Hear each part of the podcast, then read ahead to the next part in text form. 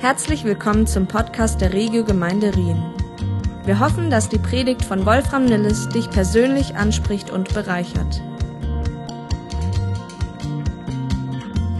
Was für ein prophetisches Bild dieser, dieses Ereignis, was da stattgefunden hat. Ähm, wie dieser Wahnsinn, dieser Krieg unterbrochen wurde durch so einen Hoffnungsschimmer, durch so eine Freude, die mitten in diesem Elend äh, stattfinden konnte. Es geht heute um das Thema Freude. Und äh, das ist nicht immer dann ganz so dramatisch, dass unser ganzes Leben wie ein großer Krieg ist, aber wir leben trotzdem in einem feindbesetzten, auf einer feindbesetzten Erde. Und äh, wir brauchen unbedingt dieses, diese Perspektive der Freude Gottes, die natürlich besonders in dieser Adventszeit, äh, an die wir uns erinnern, auf die wir zusteuern und die wir richtig, richtig feiern wollen. Ich bin so froh, äh, auch bei diesem, bei der Party sein zu dürfen.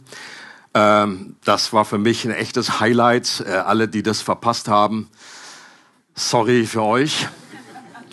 Es gibt sicherlich eine andere Gelegenheit irgendwann wieder, aber natürlich ist das nicht die einzige Möglichkeit, um zu feiern. Das soll äh, sich durchziehen durch unser gesamtes Leben. Es gibt auch andere Möglichkeiten. Äh, und äh, vielen Dank auch nochmal an der Stelle für die klasse Vorbereitung. Äh, Matthias und Damaris vor allen Dingen und dem Team, die das zusammen gemacht haben. Das war großes Kino. Thank you.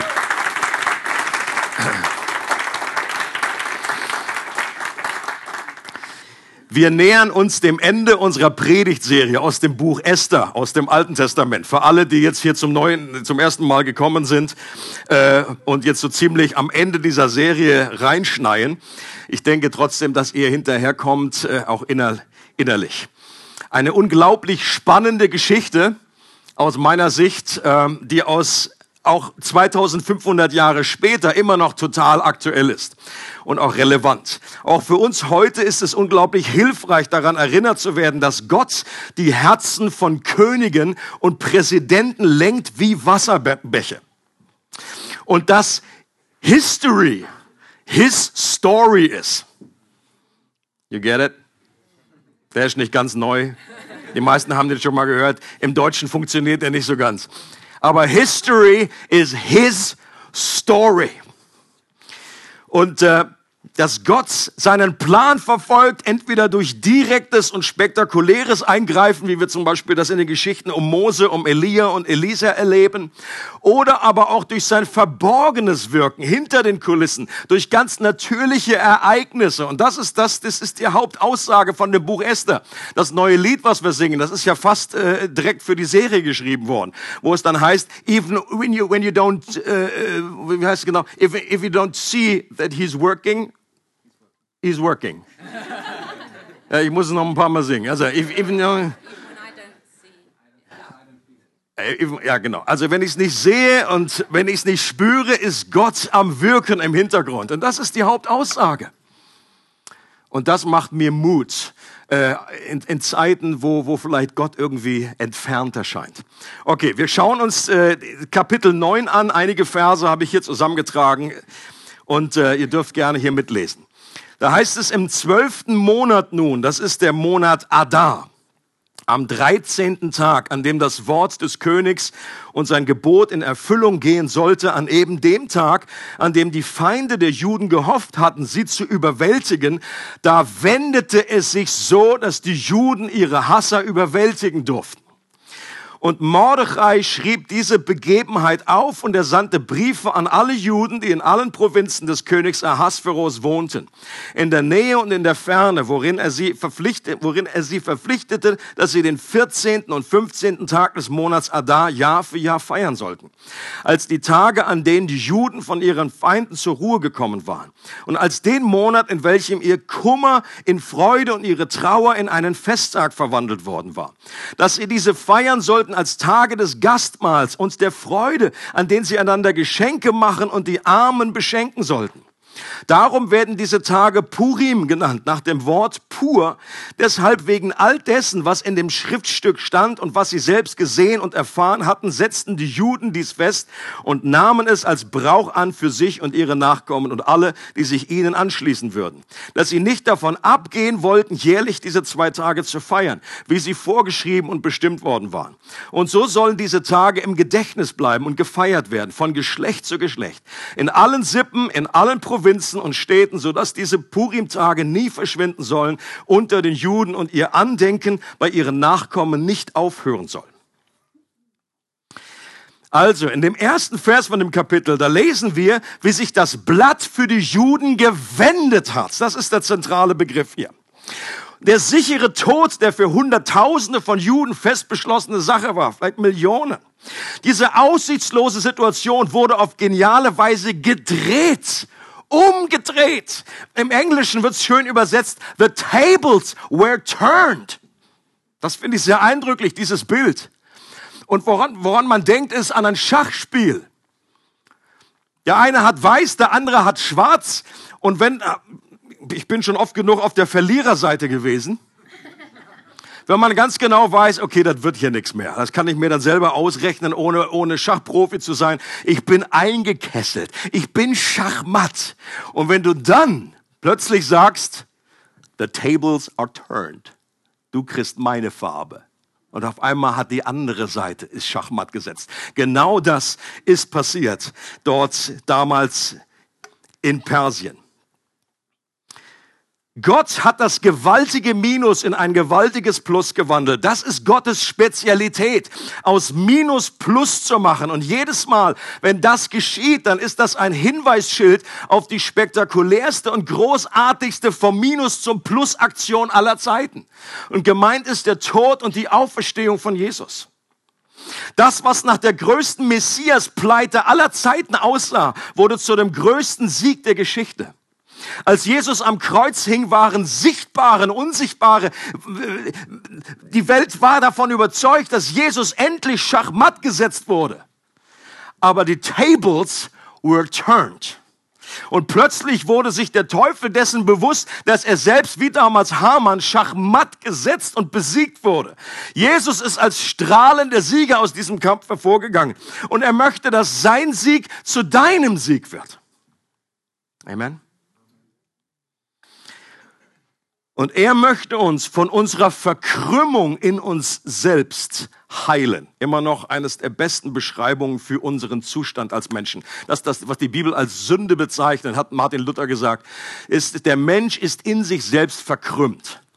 Wir sind so verbogen wie diese Frau, die dann Jesus heilt. Und dieses Bild finde ich so genial. Wenn Jesus diese Frau heilt und sie richtet sich aus auf, sie kann wieder ihrem Schöpfer ins Angesicht äh, schauen. Und diese Verkrümmung, die Ich-Zentriertheit und all die anderen Konsequenzen von dieser äh, von diesem Kreisen um uns selbst, dass wir irgendwie das Licht der Sonne nicht sehen. Wir drehen uns nur um uns selber und es wird dunkel in uns. Und im Fall von Mordechai und Esther und den Juden damals führte diese Befreiung zu einer schieren Freudenexplosion.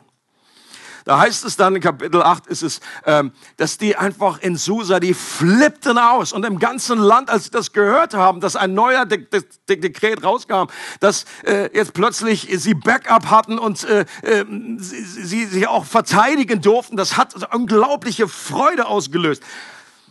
Verständlicherweise. Aber für Mordechai und Esther war es wichtig, dass das nicht bei einer einmaligen Sause bleibt, sondern dass auch die nächste Generation das nie vergessen. Deshalb haben sie mal eben neue Feiertage verordnet. Das Purimfest, das hat Matthias schon an dem Abend schön erklärt, das persische Wort Pur heißt Los, die Lose, die geworfen wurden für diesen ersten, für diesen 13., äh, wo eigentlich die Vernichtung festgestellt wurde. Das ihm hinten ist die Pluralform im Hebräischen, alles Plural, äh, Cherubim sind mehrere. Ähm, auf jeden Fall ihm. Purim, die Lose. Und dass es jedes Jahr an zwei Tagen gefeiert wurde, das wird dann in dem Kapitel auch erklärt. Warum war das so? Weil in Susa dann zwei Tage Zeit gegeben wurden, um sich zu verteidigen. Und erst danach, am 15. wurde dann gefeiert. Deswegen haben sie mal eben gesagt, komm, machen wir, machen wir gerade zwei Party-Tage. 14. und 15. Und das Purimfest ist von allen jüdischen Festen wohl das fröhlichste und ausgelassenste in Israel. Und das ist für die Juden wie das Weihnachtsfest, Ostern und Fastnacht zusammen. Weil Weihnachten und Ostern feiern sie nicht so. Man schenkt sich untereinander Geschenke und beschenkt auch die Armen. Und auch offensichtlich waren sie dem Alkohol nicht ganz abgeneigt. Das ist interessant, als bei meinen Recherchen, äh, da heißt, sagen einige jüdische Gelehrte, das wurde dann einfach so als ähm, wie man das Fest zu feiern hat, wurde gesagt, jeder muss so viel Wein trinken, bis er nicht mehr unterscheiden kann zwischen verflucht sei Hamann und gelobt sei Mordechai. Okay, das ist nicht die neue Lehre der Regelgemeinde.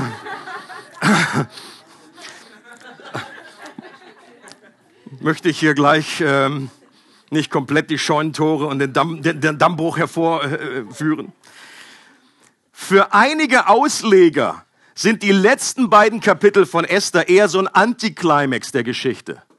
Und manche sind sogar der Überzeugung, dass die Kapitel später angetackert wurden. Dass die gar nicht, schon vorher vorbei war, die Geschichte war Spannungsbogen, da war der Höhepunkt und jetzt wird noch so ein bisschen erzählt von irgendwie, ja, Purim und Fest, lala und so weiter. Aus meiner Sicht haben diese Ausleger eine zentrale Botschaft von Esther missverstanden. Dass nämlich Befreiung und Freude zusammengehören. Salvation gehört zu Celebration. Das gehört zusammen. Freude ist ein zentraler Bestandteil, Bestandteil des Evangeliums. Evangelium heißt die frohmachende Botschaft. Die Engel haben den Hirten was verkündet? Großen Stress. Nein. Große Freude. Genau wie die Rettung der Juden ein Hinweis auf die rettende Botschaft des Evangeliums ist, so ist auch die spontane Freude und die Feier des Purimfestes ein Hinweis auf die Freude, die als zentrales Kennzeichen zum Evangelium dazugehört. Oh Leute, das ist wahrscheinlich meine wichtigste Message, die ich als Person trage. Diese Botschaft der Freude, dass Freude nicht nur so irgendwie die Kirsche auf dem Kuchen ist, sondern der Kuchen selbst und dass Freude nicht nur so eine Option ist, ja, das kann man machen, das ist nicht direkt sündig, aber muss auch nicht sein sondern es ist wie ein Lackmustest ist für ein echtes, äh, eine Erfahrung, ein, ein richtiges Gottesbild, eine richtige Erfahrung des Evangeliums, ob diese Freude bei uns angekommen ist. Äh, schauen wir uns, schauen wir mal kurz hinein in eine, ist vielleicht die zentralste Geschichte, die Jesus erzählt hat, äh, das zentralste Gleichnis, wenn er darüber redet, wie der Vater im Himmel ist. Wir kennen das unter dem Namen der verlorene Sohn obwohl es ja eigentlich mehr um das Bild vom Vater geht. Und achtet mal auf diese Begriffe des Feierns und der Freude. Da heißt es doch, der Vater befahl seinen Dienern, als er wieder zurückkommt, schnell holt das beste Gewand und zieht es ihm an, steckt ihm einen Ring an den Finger, bringt ihm ein paar Sandalen, holt das Mastkalb und schlachtet es. Wir wollen ein Fest feiern und fröhlich sein. Denn mein Sohn war tot und nun lebt er wieder. Er war verloren und nun ist er wiedergefunden. Und sie begannen zu feiern. Und der ältere Sohn war auf dem Feld. Und als er jetzt zurückkam, hörte er schon von Weitem den Lärm von Musik und Tanz. Und für ihn war das so, Hå? was ist das für ein Lärm? Hier, übrigens, wie, wie hat es sich in die Christenheit eingeschlichen, dass Tanz irgendwie vom Teufel ist? Bewegung grundsätzlich. Musik auch. So Lärm, laut. Ich habe mal irgendwann gelesen, weil normalerweise irgendwann später in unseren Generationen, irgendwann nicht mehr in eurer, die Jüngeren, war ja dann irgendwie die große Frage, ob Schlagzeug geht. Das Problem ist nur, als damals die Orgel eingeführt wurde, war das vom Teufel.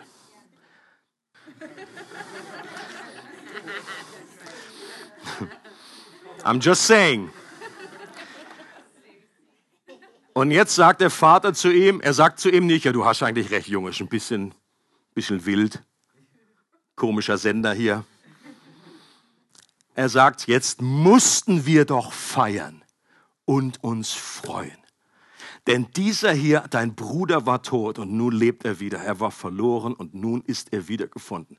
Leute, in der zentralen, im zentralen Gleichnis, was Jesus über den Charakter Gottes bringt, ist die Freude und das Feiern einfach eingebaut, essentiell. Ich werde nicht müde daran zu erinnern, dass Freude in der Bibel keine Option, sondern ein Auftrag ist. Freut euch im Herrn alle Zeit. Das ist mehr als ein Vorschlag. Und ich preache zu mir genauso wie zu euch.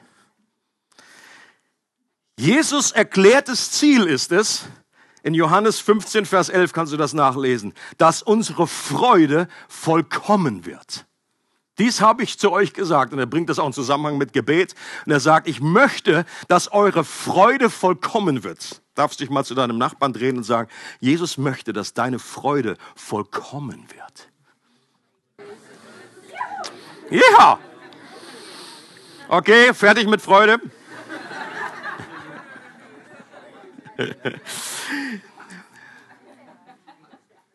In Römer 14, Vers 17 wird beschrieben oder charakterisiert, wie das, aus was das Reich Gottes besteht, wie das zusammengesetzt ist. Da sind drei Begriffe. Gerechtigkeit, Friede und Freude im Heiligen Geist.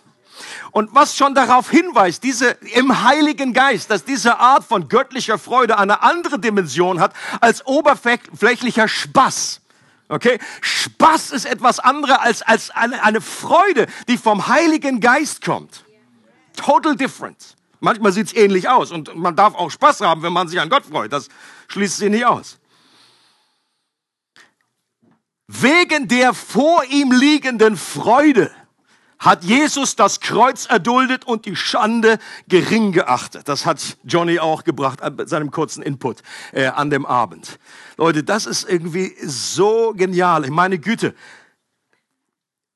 krasser kann man das wohl nicht zusammenbringen. Die Schmerzen, die Verachtung, die Jesus äh, erlebt hat, die Schande.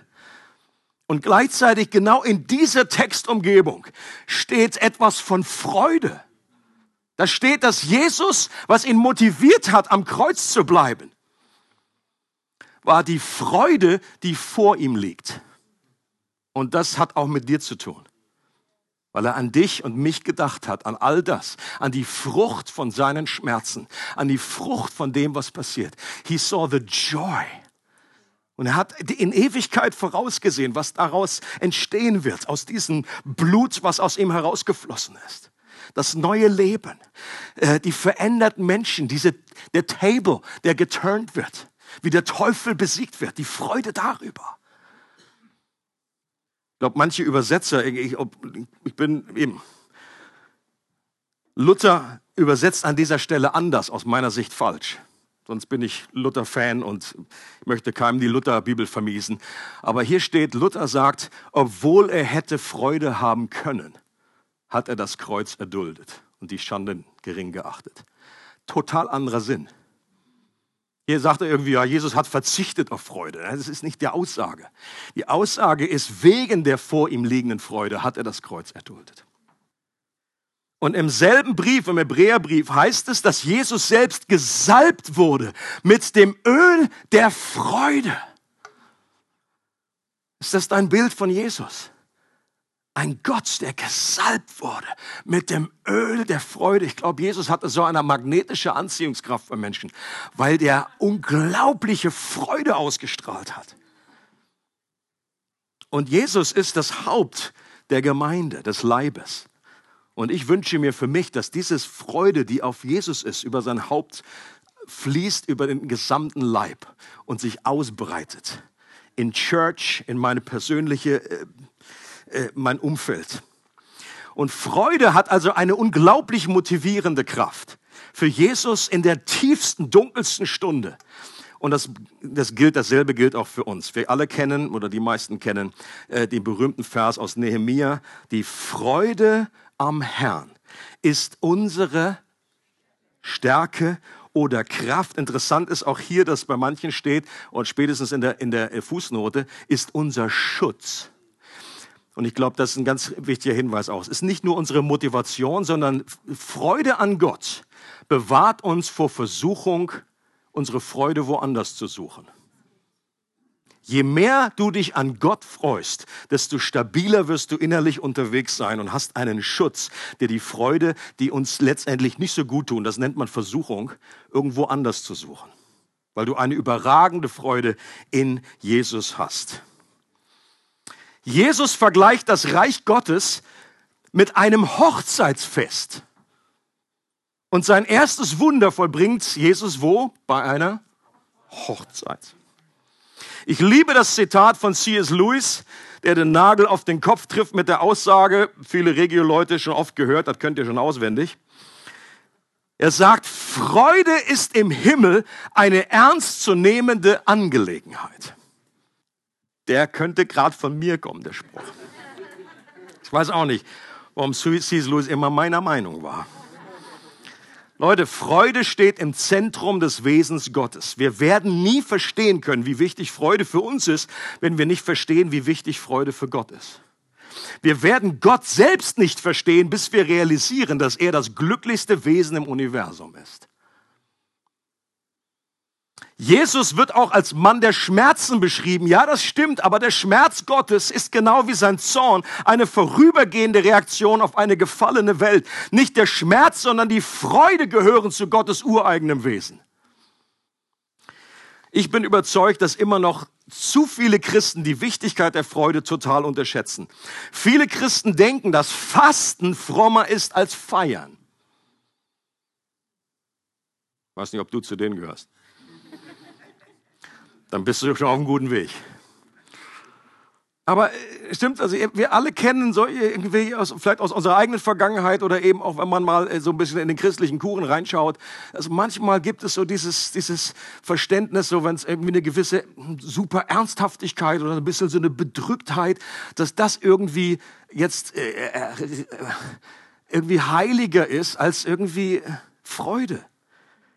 Freude wird schnell als oberflächlich abgestempelt und eine gedämpfte Ernsthaftigkeit als reifer dargestellt. Jesus hat das nicht so gesehen, dass Fasten heiliger ist als Feiern. In Matthäus 9, Vers 15 sagt Jesus ganz klar, zu fasten ist nun nötig, oder damals die Frage gestellt, okay, die Jünger des Johannes fasten, warum deine Jünger nicht? Und Jesus sagt, weil ich hier bin. Der Bräutigam ist hier. Und wenn der Bräutigam da ist, ist Partytime. Da wird nicht gefastet. Fasten ist nur wegen Homesickness, weil wir in Entfernung leben zu Gott, weil es noch nicht die Hochzeit selber da ist, weil wir jetzt wieder, weil die Geschichte noch nicht abgeschlossen ist. Deswegen fasten wir, um zu sagen, Gott, wir möchten äh, zu dem Ziel unserer Erlösung. Bring all das wieder heil, mach all das wieder heile. Aber die, die Freude, die Feier wird ewig geben und nicht das Fasten. Im Himmel fastet keiner mehr. Praise God. Wenn du nur eine Sache mitnimmst, vielleicht musstest du das gerade hören. Ja, es gibt eine oberflächliche, frivole Flippigkeit, die wenig Ehrfurcht Gottes kennt. Aber ich rede von der Freude als Frucht des Geistes und nicht von Flippigkeit. Einige Christen denken ja sogar, dass die Begriffe Freude und Heiligkeit irgendwie nicht kompatibel sind. Und Ernsthaftigkeit kann sehr gut kombiniert werden mit Freude. Wir freuen uns an Gott gerade, weil wir ihn ernst nehmen. John Ortberg schreibt Folgendes. Freudlosigkeit ist eine ernstzunehmende Sünde, zu der vor allem religiöse Menschen neigen eine Sünde, die von der Kirche wohl am ehesten toleriert wird. Okay? Sie ist selten das Objekt von Gemeindezucht.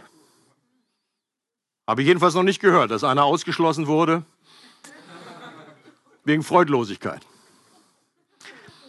Aber wie viel Schaden fügen freudlose Christen der Sache Christi zu?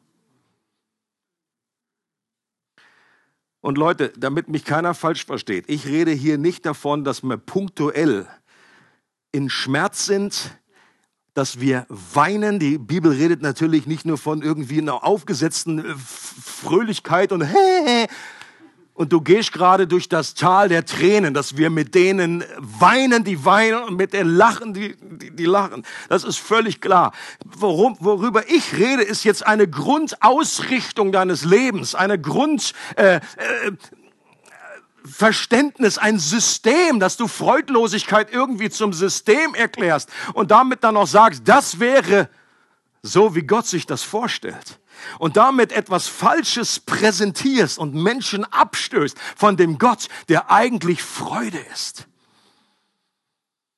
Darum geht es. Und dass echte Freude nicht oberflächlich ist, das belegt auch die Tatsache, dass die Menschen, sehr oft, die viel gelitten haben, oft die tiefste Freude in Gott besitzen. Ich habe das ja auch schon mal äh, in der Predigt äh, erwähnt. Äh, das eindrücklichste Ereignis für mich oder die Bekanntschaft, die ich gemacht habe, ist der, ist der Pastor Richard Wurmbrand gewesen. Der klingt, der klingt schon sehr freudenmäßig. Richard Wurmbrand, der hieß wirklich so. Ähm, der war lutherischer Pfarrer, wurde in den 40er Jahren, wurde der verhaftet in Rumänien unter dem damaligen Ceausescu-Regime. Und Leute, wenn ihr das lest, was, was dieser Mann, das ist wie ein Märtyrer, das ist wie Apostelgeschichte live. Der wurde mit anderen Christen zusammen einfach zehn Meter unter die Erde äh, verbuddelt, also nicht, sondern schon in Gefängnis, jetzt nicht lebendig begraben, das meine ich nicht.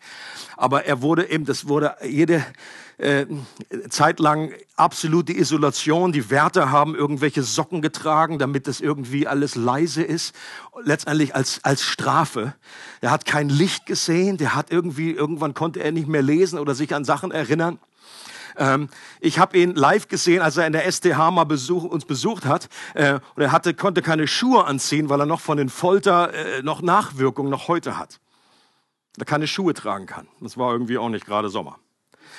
Aber Leute, was dieser Mann für eine Freude in Gott ausgestrahlt hat, das, das weiß ich noch bis heute. Und ich erinnere mich, wie er die eine Szene, und wenn ich, ich habe in einem Buch äh, ist beschrieben, was er erlebt, zum Beispiel in, den, in der größten Not, wo sie dann zusammengehockt haben, als sie dann mal wieder zusammen waren und gebetet haben zu Gott. Plötzlich hatte der eine offene Vision, und nicht nur er, alle, eine offene Vision. Der, die Wand von dem Gefängnis hat sich, wurde plötzlich wie, wie durchlässig. Da haben Farben. Es war praktisch wie, wie eine, eine Art, so eine Narnia-Erlebnis. Äh, äh, und er hat gesagt, plötzlich war kein Gefängnis Gefängnis mehr da. Jesus, der Bräutigam, war da. Unbelievable. Und er hat später erlebt, wie er äh, die Wärter, die ihn geschlagen und gefoltert haben, äh, wie er die lieben konnte, wie er gesagt hat, oh, wir freuen uns, dass vielleicht ist da jetzt ein, äh, ein, ein Gefängniswärter, wie damals bei Paulus dabei. Und die, wir warten einfach auf den Tag, wo, wo er sagt, was muss ich tun, um errettet zu werden. Ähm, und er erzählt eine Story, wie er dann plötzlich im Lukas-Evangelium, da hat er wohl, glaube ich, irgendeine Bibel dann bekommen, konnte nochmal nachlesen und er hat es aus der Erinnerung. Und da sagt Jesus an der Stelle, wenn ihr verfolgt werdet, um meines Namens willen, dann freut euch. Und im Lukas heißt es, und hüpft vor Freude. Okay? Und das ist jetzt, das ist ein gestandener lutherischer Pfarrer. Also nicht so ein Wolfi. Ja? Und der könnte mir sagen, der hüpft sowieso den ganzen Tag. Der mitten im Knast hat er gesagt, das steht da nicht umsonst. Das steht da nicht, um einfach nur so innerlich abgenickt zu werden. Ah ja, das ist bestimmt so eine, so eine äh, mentale Freude gemeint. Irgendwie so, oder irgendwie, ja, halt dann freut euch und hüpft dann und ich stelle mir jetzt so vor, wie man hüpft. Nein, er hat gesagt, nein, ich mache das. Guckt ja keiner sowieso zu hier. Ich bin ja ganz allein im Knast. Und dann hat er gehüpft und hat einfach erlebt, wie das wie ein geistlicher Kampf war. Leute, sich in Gott zu freuen, ihn zu loben, verändert die Atmosphäre unseres Lebens. Erinnert euch daran, als Paulus und seine Frau Silas, das war ein Scherz, Paulus und Silas im Kerker waren, mitten in der tiefsten, höchsten, tiefsten Nacht um 12 Uhr, da fangen sie an, Gott zu loben und ein Erdbeben kommt und die Ketten fallen ab. Das war genau dasselbe Prinzip. Ich glaube, das ist ein Zeichen, wo Gott einfach gezeigt hat, Leute, das passiert in der unsichtbaren Welt immer. Das ist nicht jedes Mal so spektakulär, dass das gleich alle, alle Umstände sich in einem Mal Paulus war später auch in Gefängnissen, war auch eingesperrt. Das hat da nicht so funktioniert. Das ist aber nicht der Punkt. Der Punkt ist, dass in der unsichtbaren Welt unser Lob, unsere Freude, unsere Dankbarkeit Gott gegenüber die Atmosphäre verändert, Ketten abfallen und Gott präsent da den Raum übernimmt. Amen. Die Autoren des Neuen Testaments übten sich nicht so sehr in einer Frühform des positiven Denkens. Das ist nicht der Punkt, sondern vielmehr in einer Art eschatologischem Denken. Eschatologisch heißt endzeitlich. Sie sahen alle Ereignisse im Licht der Auferstehung und des endgültigen Triumphs des auferstandenen Christus. Ich habe eine schöne Geschichte noch mitgebracht aus einem Buch von John Ortberg. Und er schreibt, es braucht schon eine gehörige Portion Heldenmut, das zu feiern, was gefeiert werden soll, wenn alle Einzelheiten drumherum in der Katastrophe enden. Robert Fulghum erzählt eine meiner Lieblingsgeschichten, die diesen Punkt sehr schön veranschaulicht. Er beschreibt eine sehr aufwendige Hochzeit, organisiert von der leicht verrückten Mutter der Braut die Logistik von einer 18-köpfigen Band über Geschenkelisten bis hin zu 24 Brautjungfern, Blumenstreuern und Ringträgern hatte eine Größenordnung, die man in diesem Umfang sonst nur bei einer militärischen Invasion eines größeren Landes sehen konnte. Aber die Pläne funktionierten alle bis zum Höhepunkt, dem Einzug der Braut. Ah, die Braut. Sie war Stunden, wenn nicht tagelang eingekleidet worden. In ihrem Körper war kein Fünkchen Adrenalin mehr übrig. Während der Zug der Brautjungfern kein Ende zu nehmen schien, war sie an den Tischen im Vorraum der Kirche entlang gegangen, die mit Delikatessen beladen waren. Geistesabwesend aß sie erst kleine rosa und gelbe und grüne Minzdragés, dann pickte sie in den silbernen Schüsseln mit den gemischten Nüssen die Pekannüsse heraus. Danach aß sie einen Windbeutel oder auch zwei, ein paar schwarze Oliven, eine Handvoll gebrannte Mandeln, ein Würstchen, das auf einem verzierten Zahnstocher steckte, ein paar Shrimps in Schinken eingerollt und ein Cracker mit Leberpastete. Und um das alles herunterzuspülen, ein Glas Champagner. Ihr Vater gab es ihr, um ihre Nerven zu beruhigen. Was man bemerkte, als die Braut in der Kirchentür erschien, war nicht ihr Kleid, sondern ihr Gesicht. Weiß mit Grünstich. Was da den Mittelgang herunterkam, war eine lebende Granate, kurz vor der Explosion. Die Braut übergab sich. Genau als sie an ihrer Mutter vorbeiging. Und mit übergeben meine ich nicht ein kleines damenhaftes Aufstoßen in, ihrer Tasche, in ihr Taschentuch. Sie kotzte. Es gibt kein schöneres Wort dafür. Ich meine, sie erbrach sich direkt vor der Kanzel, traf dabei zwei Brautjungfern, den Bräutigam, einen Ringträger und mich. Nur zwei Menschen unterdrückten ein Lächeln, die Mutter des Bräutigams und der Vater der Braut. Fulgum beschreibt, wie sich daraufhin alle zu einer wesentlich ruhigeren Zeremonie im Vorraum der Kirche zusammenfanden und wie alle weinten, wie man das von den Leuten an Hochzeiten erwartet, vor allem deshalb, weil der Bräutigam die Braut während der ganzen Zeremonie in seinen Armen hielt und kein Bräutigam küsste seine Braut zärtlicher als er. Aber der beste Teil der Geschichte spielt zehn Jahre später, als alle noch einmal eingeladen werden, um diese Katastrophe zu feiern. Sie schauten sich das Ganze auf Video an und zu dieser Party, und zu dieser Party hatte die Mutter der Braut persönlich eingeladen. Wie konnten sich die Leute freuen, wo doch alles schiefgelaufen war? Weil trotz des ganzen Durcheinanders die Braut den Bräutigam bekommen hat. Und am Ende dieses Tages war das das Einzige, was wirklich zählte. Die Braut und der Bräutigam waren vereint worden. Es war ein Freudentag. Leute, und das finde ich eine geniale Story und hat natürlich auch einen gewissen Lerneffekt für uns. Nicht, dass wir hier alle nur so kotzend durch die Gegend laufen. Das ist nicht der Punkt, sondern dass wir, wenn du Christ bist, wenn du jetzt schon an Jesus glaubst, dann wirst du eines Tages den Bräutigam heiraten. Diese Hochzeit ist fest eingetackert in Gottes Zeitplan.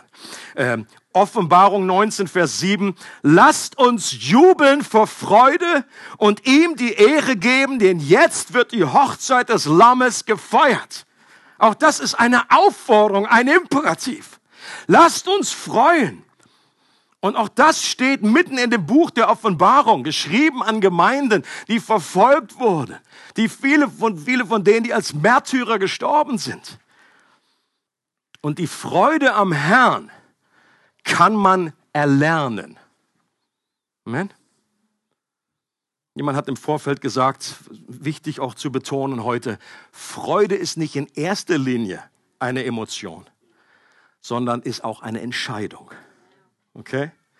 Wenn ich immer nur auf freudige Gefühle warte, dann warte ich manchmal sehr lange. Wenn die Bibel uns im Imperativ aufruft, so freut euch im Herrn alle Zeit. Und Paulus sagt, er wusste, er kennt seine Pappenheimer. Und nochmal sage ich, freut euch. Ja, überall da, wo Wiederholung nötig ist, äh, offenbar liegt da etwas vergraben. Dann appelliert das auch an unsere Entscheidung und dann kommen Emotionen oftmals später dann dazu. Und so wie das äh, mein Freund Augustin ausgedrückt hat, mein Buchcoach, mein Freudenmentor, er sagt, folgendes Gebet, das beschreibt das Evangelium. Befiehl, was du willst, aber gib, was du befiehlst. Wenn, wenn Gott uns anspricht und jeder Imperativ, sagt er damit, ist letztendlich eine Verheißung. Wenn Gott uns zu etwas auffordert, dann gibt er uns auch die Kraft, es zu tun. Okay? Genau wie Jesus zu dem Gelähmten spricht und sagt, nimm dein Bett und geh. Und die menschliche Logik wäre ja, sorry, ich bin gelähmt, vielleicht hast du es noch nicht mitgekriegt. Und in dem Moment mit dem Befehl kommt die Befähigung, das zu tun. Wenn Jesus zu uns sagt, wenn Gott uns anspricht, freut euch im Herrn alle Zeit, dann ist das auch möglich. Zum Schluss noch ein paar Gedanken, wie wir das praktisch tun können. Der erste ist, und so habe ich auch die ganze Predigt genannt, strategisches Feiern. Strategisches Feiern. Das Purimfest wurde damals verordnet. Ist euch das aufgefallen? Es wurde festgesetzt per, per Königserlass. Da hat Esther, die König, äh, Königin und Mordechai haben gesagt, das feiern wir jetzt. Und die Juden wurden zum Feiern verdonnert. Die wurden zwangsbeglückt. Und es ist ja nicht so, dass die Juden nicht schon irgendwie Party gehabt hätten. Es gibt fünf große Feste, die Mose schon geboten hatte. Purim hat, wissen wir nicht genau, weil Gott sowieso nicht vorkommt, ist auch keine Überraschung, dass nicht steht, dass Gott das Fest verordnet hat. Wissen wir einfach nicht. Aber ich glaube, dass es schon in seinem Sinne war. Weil Gott Freude ist. Aber die hatten schon fünf Feste und an drei Gelegenheiten mindestens pro Jahr mussten alle anreisen nach Jerusalem und mussten Party machen. Und das finde ich interessant, diesen Aspekt. Es gab damals im Alten Testament sogar einen speziellen Zehnten. Wir kennen oftmals nur den Zehnten, der den Leviten gegeben wurde. Das wurde äh, immer eingesammelt jährlich. Das andere war, es gab einen anderen Zehnten, der nur alle drei Jahre eingesammelt wurde. Das war ein spezieller Partyzehnter. Speziell fürs Feiern und für Festivitäten. Wir feiern heute auch, nicht unbedingt die jüdischen Feste, aber wir feiern jetzt auch. Unsere, unsere Deko gibt uns einen gewissen Hinweis. Vielen Dank übrigens an der Stelle für die Deko. Wir feiern Weihnachten, wir feiern Ostern, wir feiern Pfingsten. Ich persönlich bin der Überzeugung, wir sollten Himmelfahrt feiern. Ich finde es schon Drama, dass, dass irgendwie viele Christen wissen, mit Himmelfahrt nichts anfangen. Da war er einfach weg. Es gibt keine Karten über Himmelfahrt, frohe Himmelfahrtsfest. Alpha-Buchhandlung habe ich geguckt, es gibt einfach keine Karten. Und ich finde, da fehlt etwas. Warum? Weil Himmelfahrt ist die Intronisierung von Jesus. Da war nicht Jesus einfach weg, sondern er sitzt auf dem Thron und alle Feinde werden seinen Füßen untertan gemacht. Und das sind Erinnerungsfeiern und die dürfen und die sollen wir nutzen. Unsere eigene Purimfeier, die wir jetzt gerade gefeiert haben, die war nicht nur Jux und Dollerei. Da hab ich, haben wir uns nicht nur überlegt, ach komm, wir müssen uns mal wieder bespaßen. Fragen wir Herr Metteli, dieser Schrampensau, dieser Spaßbär, der macht da wieder Stimmung. Leute, es war eine geistlich-strategische Entscheidung. Und ich persönlich bin dankbar, dass wir so eine Feierkultur in unserer Gemeinde schon haben. Und da möchte ich noch mehr, da möchte ich noch weitergehen. Okay? Ich glaube, es gibt Leute, die schauen sich das an und sagen, die haben sie eher Bedenken, wenn sie das sehen, unsere Feierkultur. Für die ist das weltlich. Ich würde sagen, es ist ein gesunder Ausdruck von einem gesunden Glauben, dass wir fasten können. Können wir auch noch ausbauen. Und feiern. Leute, lasst uns das Feiern nicht der Welt überlassen, sondern wenn es eine Gruppe gibt von Menschen, die einen allen Grund haben zum Feiern, dann sind wir das als Christen. Und natürlich in einer gottehrenden Art und Weise und müssen uns jetzt nicht wie die Juden da vorschlagen, völlig strunkelig machen, dass wir das Vaterunser nicht mehr können. Vielleicht sagst du, Mensch, feiern ist nicht so mein Ding. Bin nicht so der Typ. Und dann ist das kein, kein Riesendrama. Es geht nicht darum, aber ich möchte dir helfen oder vielleicht hilft dir eine andere Sicht. Ich möchte, dass wir eine größere Vision bekommen, die über das hinausgeht, ob das jetzt irgendwie deiner Naturell entspricht oder nicht. Vielleicht war das bisher irgendwie der Gedanke, oh, das ist, und ich rede jetzt nicht nur von unserer Purimfeier, ich rede jetzt einfach grundsätzlich. Wenn du sagst, ich, das ist nicht so mein Ding, dann kannst du das einerseits wie als, als, als Entschuldigung nehmen und sagen, oh du, ich mache irgendwie, äh, oder vielleicht sagst du gerade, weil das nicht so mein Ding ist, möchte ich mehr Feier und Freude in mein Leben integrieren und kommst dadurch erst recht Okay? Leute, zu feiern ist eine geistliche Übung, die genauso wichtig und zentral sein kann wie die Stille, die wir suchen, Einsamkeit, wie Fasten oder Beten oder großzügiges Geben. Wir hatten ja vorher auch ein 24-Stunden-Gebet an einem Tag vor der Feier. Wenn du innerlich sagst und so, das Gebet, für Gebet, das, das, das, ist, das ist fromm, das ist heilig, das, das, das, ist, das ist gut. Aber Party später, das ist irgendwie nicht so. Leute, dann, ich will dich herausfordern und sagen, sieh das nicht als das eine oder das andere. Feiern ist genauso, kann genauso geisterfüllt sein wie Fürbitte, wie andere geistlichen Übungen. Ein weiterer Punkt ist, vergiss nicht, was er dir Gutes getan hat. Der berühmte Ausspruch aus Psalm 103. Hier geht es um Dankbarkeit und ich möchte mich selber und vielleicht dich auch daran erinnern, vielleicht machst du das schon, Dinge aufzuschreiben, die Gott dir gezeigt hat, der zu dir geredet hat. Ähm, ich glaube, es liegt nicht nur daran, dass ich schon über 50 bin, dass ich viele Sachen echt vergesse. Die rutschen mir einfach weg. Oder zumindest weiß ich nicht mehr genau die Formulierung, was Gott da gerade in mir äh, bewegt hat, was er mir angesprochen hat. Ich möchte dich für dieses neue Jahr vielleicht äh, als einen guten Jahresvorsatz äh, dir, dir empfehlen, mir selber auch empfehlen, ich möchte das wieder mehr vermehrt tun, Dinge aufzuschreiben. Das muss nicht jedes, jeden Tag irgendwie eine halbe Stunde Journaling sein.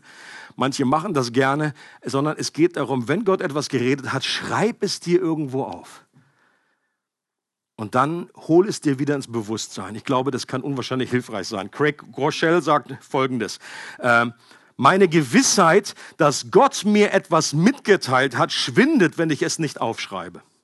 Halte ich diese Botschaft aber schriftlich fest, wird sie zu einer Art geistlichem Anker, der mich an Gott und an der Stimmigkeit seiner Zusagen festhält. Bewusst sich für Dank entscheiden hilft uns, unser Herz immer wieder auszurichten auf Freude, äh, auf das Gute und nicht nur das, was Gott getan hat, sondern auch, ich glaube, Gott bewahrt uns vor unglaublich viel. Ich glaube, wir werden eines Tages mal zurückschauen, wir werden uns den Film unseres Lebens anschauen und wir werden überwältigt werden. Nicht nur an welchen kleinen Wundern wir vorübergegangen sind, was wir als so selbstverständlich gesehen haben, aber auch wo, wo, wie viel Gott uns bewahrt hat was alles nicht passiert ist. Und auch dafür können wir Gott danken. Ein weiteres Prinzip ist, freue dich heute.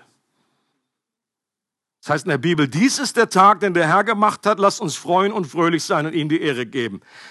Esther und Mordechai haben gefeiert, obwohl noch nicht alles gut war. Xerxes war immer noch König. Sie war immer noch mit diesem Knallkopf, mit der Knalltüte verheiratet. Äh, sie waren immer noch in einem fremden Land und nicht in ihrer Heimat.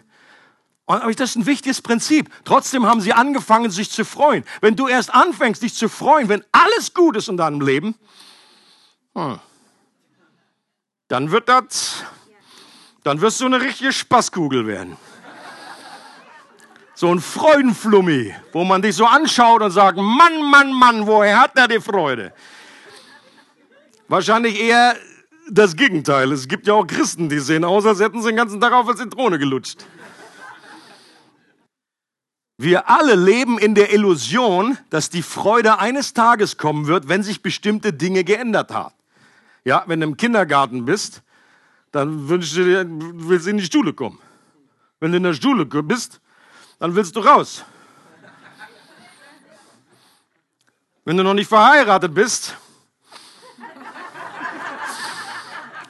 willst du rein. Nein, und ich sage jetzt nicht, was ihr denkt.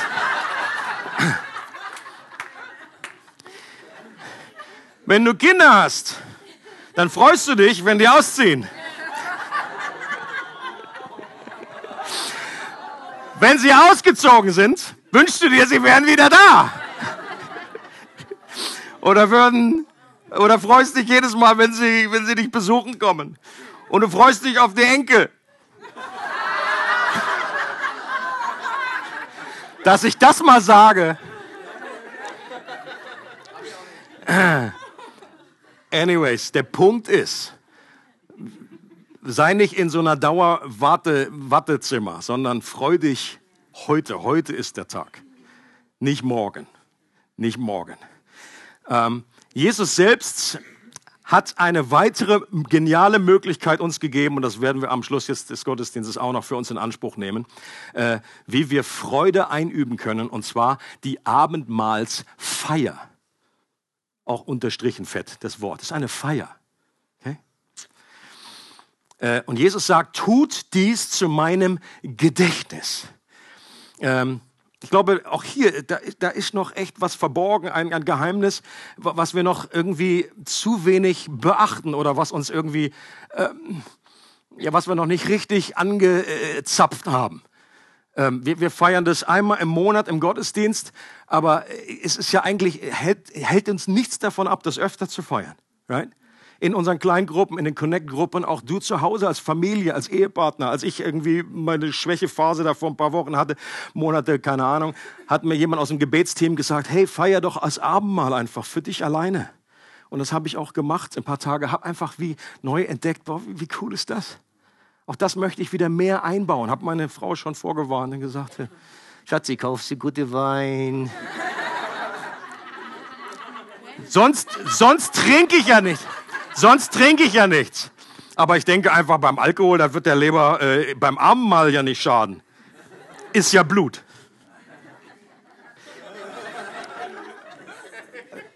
Bibelstelle noch, Apostelgeschichte 2. Achtet mal drauf, in welcher Herzenshaltung, mit welcher Grundstimmung hier äh, die, die ersten Christen zusammen waren. Einmütig und mit großer Treue kamen sie Tag für Tag im Tempel zusammen. Außerdem trafen sie sich täglich in ihren Häusern, um miteinander zu essen und das Mahl des Herrn zu feiern.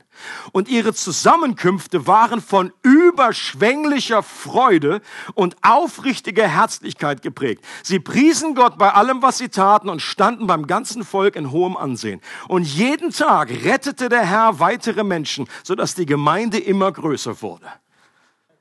Ist klar, was ich zum Ausdruck bringen will. Dieser Grundtenor, die Grundstimmung bei dem Treffen, inklusive beim Abendmahl, war eine überschwängliche Freude. Und auch hier ist uns über die Kirchengeschichte, über die Jahrhunderte irgendwie etwas verloren gegangen. Ich war schon so oft in Abendmahlsfeiern, wo das ist auch eine Feier, aber eher eine Trauerfeier. Und bitte versteht mich nicht falsch. Es geht mir auch hier eine Ernsthaftigkeit, wo, dass es um Jesus geht und auch um sein Sterben. Aber lass uns nicht bei seinem Sterben stehen bleiben. Er ist auferstanden. Es ist eine Freudenfeier. Die ersten Christen haben das als Freudenfeier empfunden. Und so möchte ich das eben auch äh, zelebrieren und genießen. Nicht frivol, aber fröhlich. Das ist immer mein Motto. Okay? Und bevor wir jetzt das Abendmahl feiern, äh, lade ich dich herzlich ein, dass wir noch eine kurze Gebetszeit miteinander haben. Und zwar uns folgendes Gebet von Paulus einander zusprechen und füreinander beten. Da heißt es, der Gott der Hoffnung aber erfülle euch mit aller Freude und allem Frieden im Glauben, dass ihr überströmt in der Hoffnung durch die Kraft des Heiligen Geistes Okay? Und ich glaube, das kann jeder von uns gebrauchen.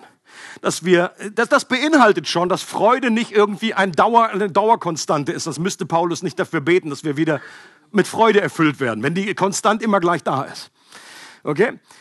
Das bedeutet, die, die, die, geht uns irgendwie raus wie Luft außer Reifen. Deswegen beten wir und auch hier steht Freude im Glauben. Das heißt nicht unbedingt, dass du jetzt irgendwie, äh, wir beten, dass es jetzt muss auf, auf Happy umgeschaltet werden. Manchmal sind unsere Lebensumstände so, dass wir nicht einfach auf Happy umschalten, sondern es ist eine Freude im Glauben, genau wie Jesus wegen der vor ihm liegenden Freude dran ausharrte und das können wir eben auch erleben. Füreinander beten, dass diese Freude uns erreicht. Und danach werden wir dann einfach das Abendmahl gemeinsam feiern.